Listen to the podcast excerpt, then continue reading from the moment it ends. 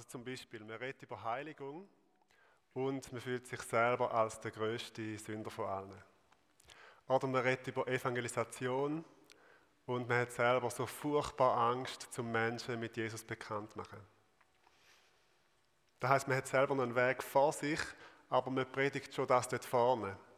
Und das ist auch nicht weiter schlimm, solange man nicht in die Heuchelei abdriftet und so tut, das wäre man schon dort vorne.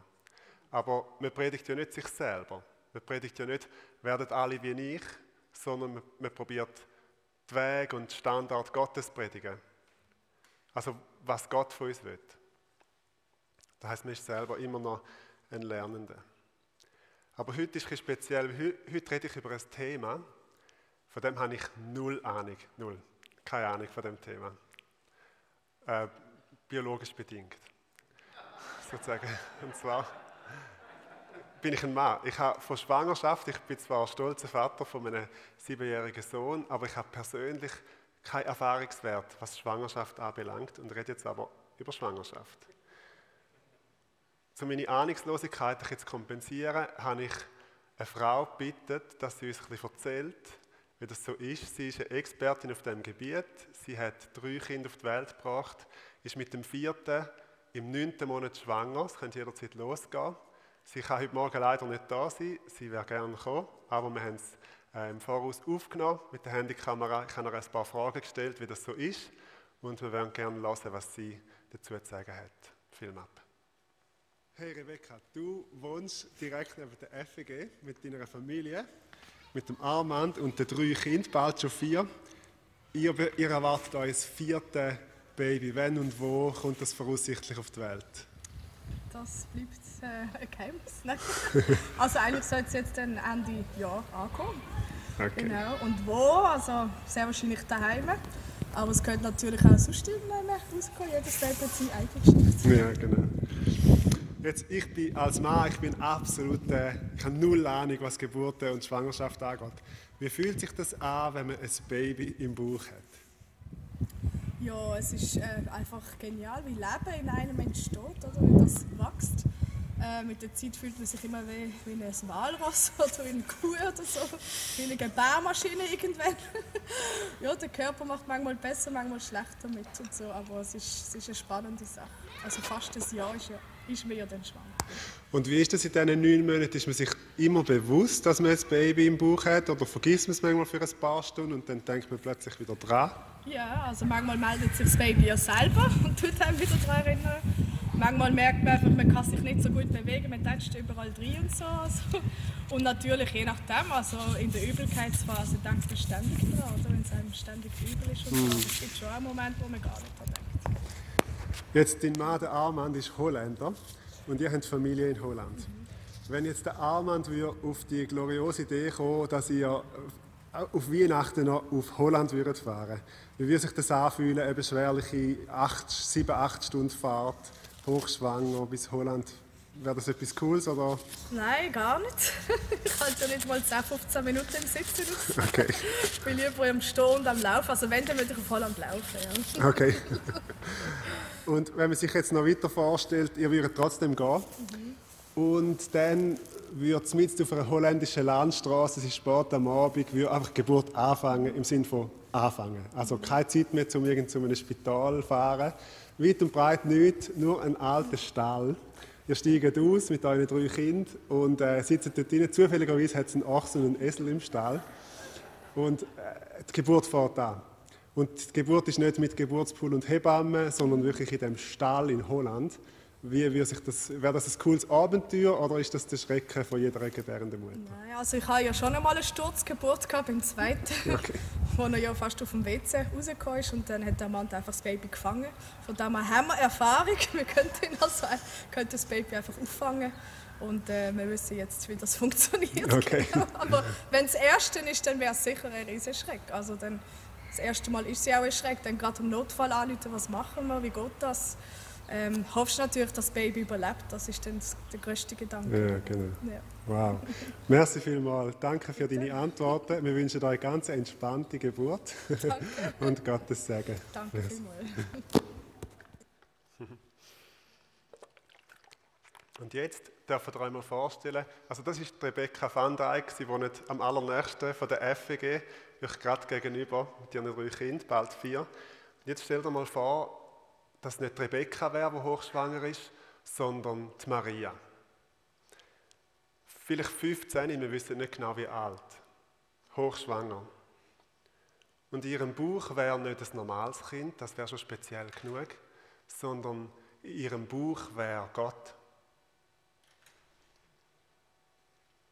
All die Attribute, wo der Engel dem Sohn gibt, dem Kind, Sohn vom Höchsten. Er wird auf dem Thron von seinem Vater David sitzen. Er wird König über das Haus Jakob sein in alle Ewigkeit, ein ewiger König.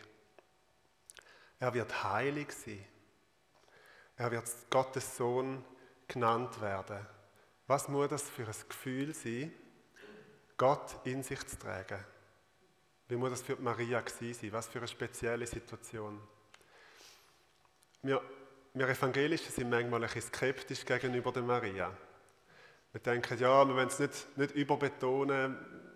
Wir kennen vielleicht katholische Marienverehrung und denken, ja, wir reden lieber nicht zu viel über die Maria. Das ist uns ein bisschen suspekt. Aber wie sieht die katholische Kirche eigentlich Maria? 1854, also vor 170 Jahren, ist ein neues Dogma gesprochen worden, das von der unbefleckten Empfängnis von der Maria, wo die katholische Kirche sagt, es geht nicht um die Empfängnis von Jesus, sondern die Maria selber ist unbefleckt empfangen worden. Heißt, die Erbsünde, die sich von Generation zu Generation weiter vererbt, weitergeht, von Mensch zu Mensch, hat bei der Maria Halt gemacht, ist nicht auf die Maria gefallen. Und 100 Jahre später, um 1950, ist neues Dogma dazugekommen, das Dogma von der lieblichen Himmelfahrt von der Maria. Also, dass man sagt, sie ist körperlich in den Himmel aufgefahren. Jetzt, die meisten von uns schütteln wahrscheinlich innerlich ein bisschen den Kopf über dem und denken, zeig mir das, beweis mir das anhand von der Bibel. Es steht ja gar nicht. Und an die Unfehlbarkeit vom Papst glauben wir auch nicht. Und darum ist das Thema vom Tisch. Das wäre eine Lösung. Aber ich möchte noch ein bisschen einen anderen Weg vorschlagen. Ich möchte, dass wir etwas lernen von der katholischen Kirche. Und zwar das Staunen. Das Staunen darüber, dass Gott in einem Menschen wohnt. Was muss das für eine Maria sein? Was muss das für ein Mensch sein, dass Gott in ihre Wohnung nimmt? kann das eine normale, sündige Frau sein, ein Mensch so wie du und ich. Und dann hat sie das Baby Jesus in ihrem Bauch getragen. Kann die normal einfach gestorben sein? Einfach wie wir alle auch. Und ich bin ehrlich mit euch, ich glaube die beiden Dogmen beide nicht. Und ich glaube, wir müssen sie auch nicht in unseren evangelischen Glauben integrieren, aber wir dürfen das Staunen lernen, das Staunen darüber, dass Gott in einem Mensch wohnt. Und das Staunen dürfen wir wie als Ausgangspunkt nehmen und sagen, Gott wohnt in Menschen. Wenn du ein Kind Gottes bist, dann lebt Gott in dir so real wie in der schwangeren Maria. Im 1. Korinther 6 gibt es die Stelle. 1. Korinther 6, Vers 19, wo es heißt, wisst ihr nicht, dass euer Körper ein Tempel des in euch wohnenden Heiligen Geistes ist, den ihr von Gott empfangen habt und dass, und dass ihr nicht euch selbst gehört. Das ist ganz körperlich. Euer Körper ist ein Tempel vom Heiligen Geist. Also wenn du dich zwei Meter nach links bewegst, mal plakativ gesagt, bewegt sich der Körper vom Heiligen Geist zwei Meter nach links. Wenn du am Morgen die Arbeit gehst, steigt der Tempel vom Heiligen Geist, der Wohnort Gottes, ins Tram. Oder morgen vielleicht wieder Homeoffice. Schafft vielleicht den ganzen Tag oder schaut für, für Kinder oder für den Haushalt oder was. Sitzt am Mittagstisch, am Familientisch, geht schlafen. Ein Wohnort Gottes. Gott lebt in dir, Gott, und zwar in deinem Körper. Und kommt mit dir, wo immer du hingehst. Und Jesus sagt das selber. Im Johannes 14, Vers 23 sagt Jesus, wenn jemand mich liebt, wird er mein Wort halten. Und mein Vater wird ihn lieben und wir werden zu ihm kommen und Wohnung bei ihm nehmen. Also im 1. Korinther 6 haben wir den Heiligen Geist, wo wir ein Tempel sind von ihm, wo wohnt in uns. Johannes 14, Vers 23 haben wir den Vater und den Sohn, wo kommen und Wohnung nehmen in uns. Also wir haben, ich weiß nicht, wie das funktioniert. Ich werde es heute Morgen auch nicht erklären. Aber wir haben eigentlich Gott in seiner Dreieinigkeit, wo in uns wohnt. Natürlich nicht exklusiv in uns oder in mir. Ich meine, Offenbarung 4 sitzt Gott auf dem Thron, in dieser geöffneten Tür im Himmel. Aber auch in uns, und zwar ganz real. Dass du ein Wohnort Gottes bist, ist nicht esoterisch, sondern ist zutiefst biblisch. Und darum möchte ich die Gelegenheit nutzen, dass wir an dem vierten Advent etwas lernen von der Maria. Weil sie Jesus in sich hat und wir Jesus in sich haben. Ich sehe außerdem zwei Marias in der gleichen Reihe sitzen. Ihr heißt beide Maria. Passt.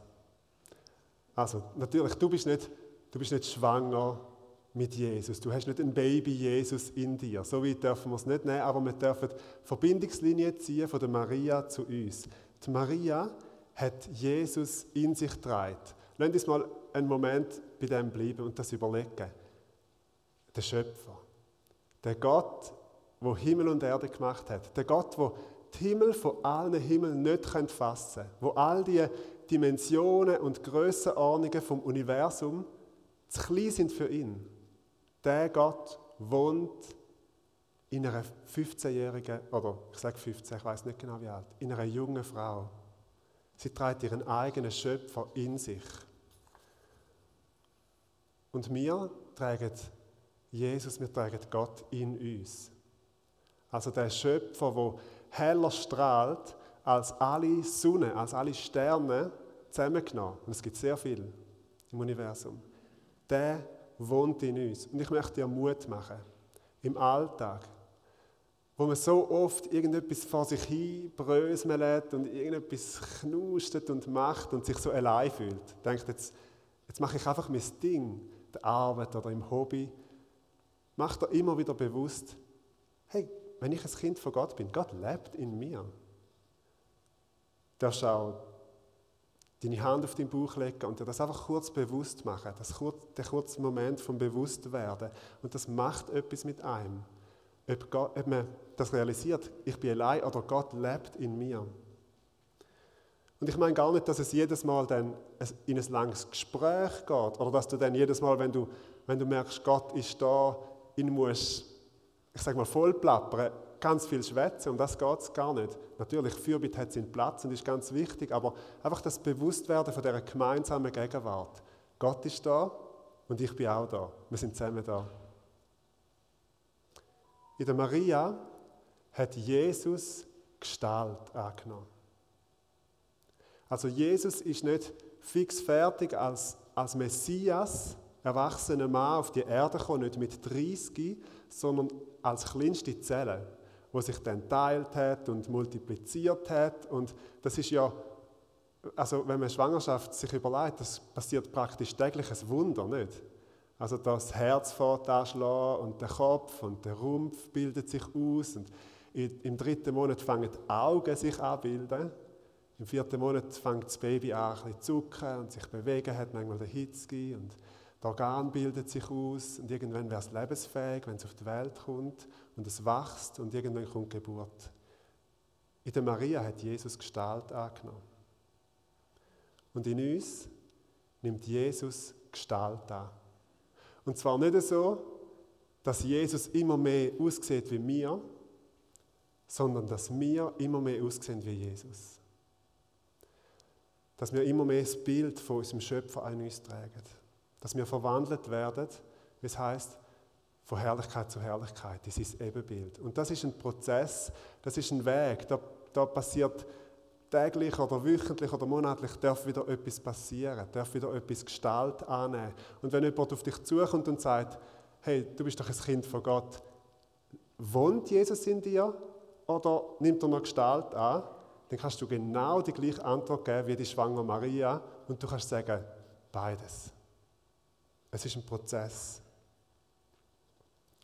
Und darum mach das zu dem Gebet. Jesus, nimm in mir Gestalt an. Lass mich verändert werden und immer mehr aussehen, wie du aussiehst. Tag für Tag mehr. Und dann führt das Gestalt annehmen bei der Maria zu einem Ziel. Die Maria bringt Jesus auf die Welt. Weihnachten.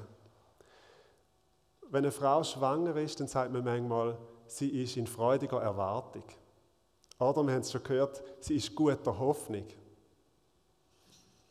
Ja, warum ist das so? Weil sie freudig erwartet, dass die Schwangerschaft fertig ist und die Geburt kommt. Weil die Schwangerschaft ist ja erst Vorbereitung und nachher kommt das Eigentliche. Wir leben als Christen in einer Vorbereitungszeit. Wir leben in freudiger Erwartung und wir dürfen auch guter Hoffnung sein.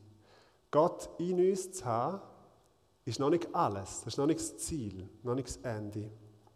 Ich lese euch vor, was im 2. Korinther 1, Vers 22 steht.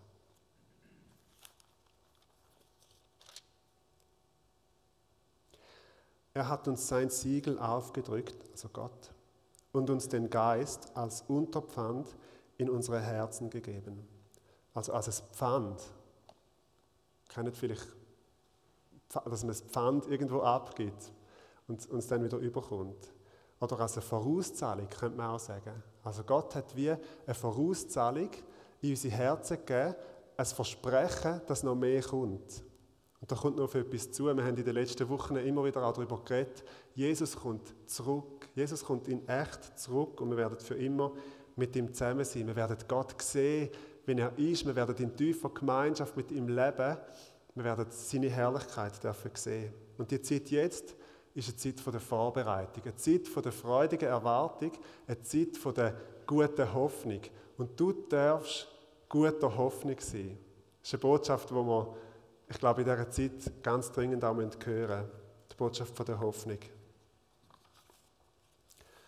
Gut, und jetzt möchte ich den Fokus noch mal ein bisschen weiten. Nicht nur von dir persönlich reden, sondern von uns. Weil Christus in euch ist die Hoffnung auf die Herrlichkeit, heißt es im Kolosser 1, Vers 27. Also er wohnt nicht nur in, in dir, in jedem Einzelnen, sondern Christus ist in euch. Er wohnt in uns gemeinsam. Wir sind eines der wichtigen Bilder für die Gemeinde im Neuen Testament ist, wir sind sein Lieb, wir sind sein Körper. Das ist eine ganz tiefe Verbindung, ganz eine Nähe und eine enge Verbundenheit. Jesus ist in uns und wir sind in ihm. Das ist gleichzeitig schön und es ist auch erschreckend. Gott wohnt unter uns. Und die Vorstellung, dass, wenn wir zusammenkommen, Gott ist da. Gott ist mit uns und in uns da. Und wir sind gemeinsam ein Wohnort von Gott. Jetzt gibt es jetzt gibt's ja Christen, die nerven. Das habt ihr sicher auch schon gemerkt. Wenn ihr schon genug lange im Glauben sind, merkt ihr, es gibt sogar Christen, die nerven. Ich bringe euch ein paar Beispiele. Vielleicht findet ihr euch irgendwo wieder. Also es gibt zum Beispiel Christen, die nerven, wie sie, im, wie sie die können nicht schön singen. Das allein ist noch keine Sünde, aber die singen im Lobpreis immer laut. Und alle hören es und, und nerven sich vielleicht darüber. Also Christen, die nerven. Dann gibt es Christen, die sind in einer Kleingruppe und die nehmen, die nehmen die Kleingruppe ein. Die sind, die sind zwar nicht Gruppenleiter, aber die nehmen das ganze Ding in Beschlag, haben viel zu erzählen, wissen alles, nerven. Dann gibt es Christen, die seit Jahrzehnten sind sie im Glauben, aber wenn du eine Gebetsgemeinschaft machst, würden sie nie laut beten, nie, auf keinen Fall. Und dann ist immer eine komische Stille und immer der gleich betet. Nervt. Und dann gibt es Christen, wenn die in einer Gebetsgemeinschaft sind, beten sie gerade eine halbe Stunde. Das gibt es auch. Die nerven auch. Dann gibt es Christen, die haben eine andere politische Meinung als du. Es gibt Christen, die ticken anders und du darfst das gerne noch innerlich ergänzen.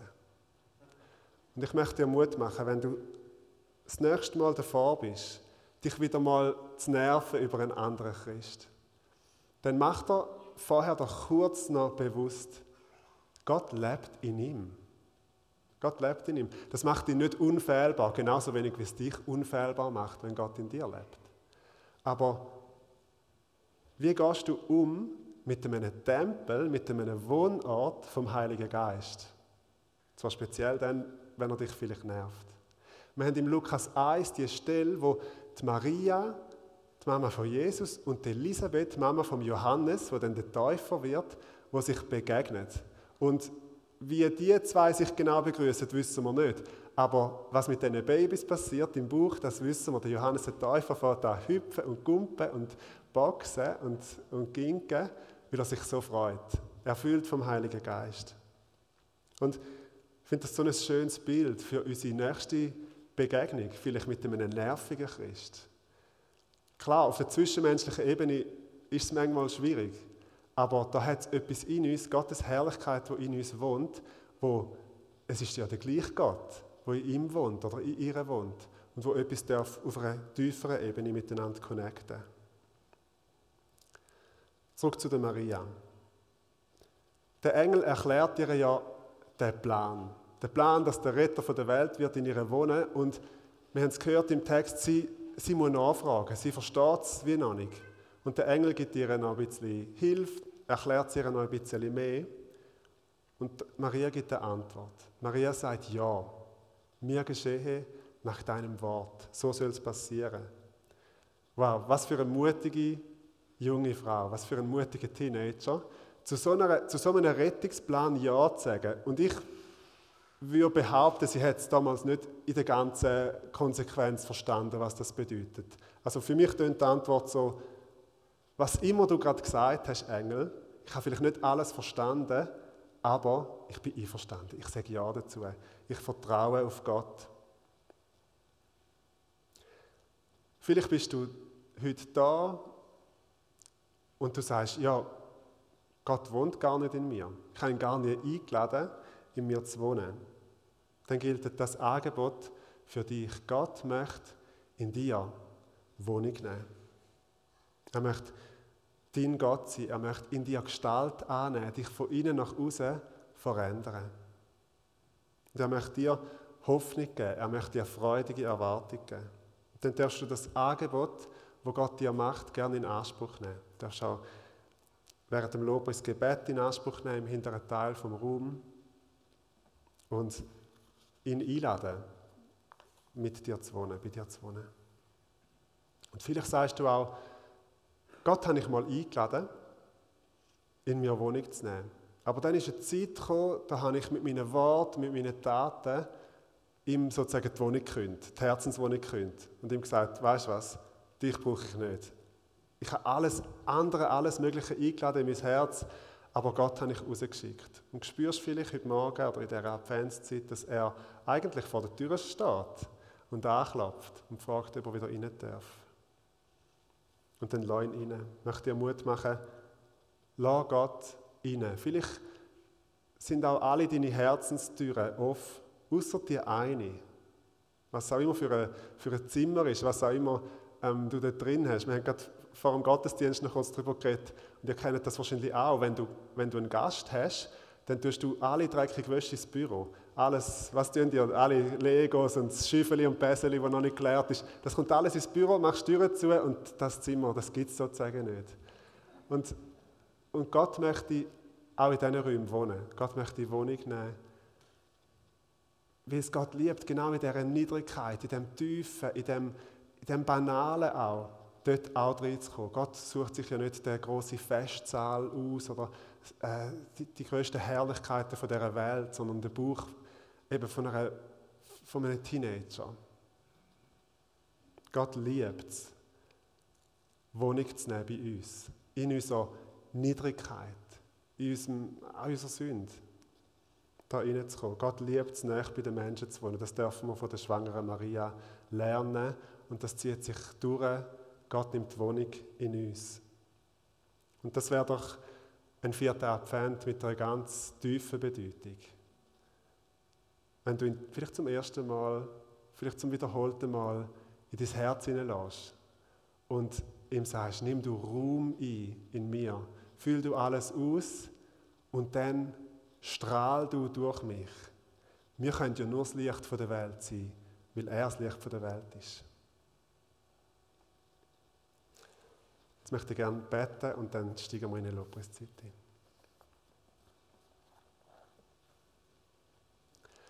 Herr, was für ein Wunder.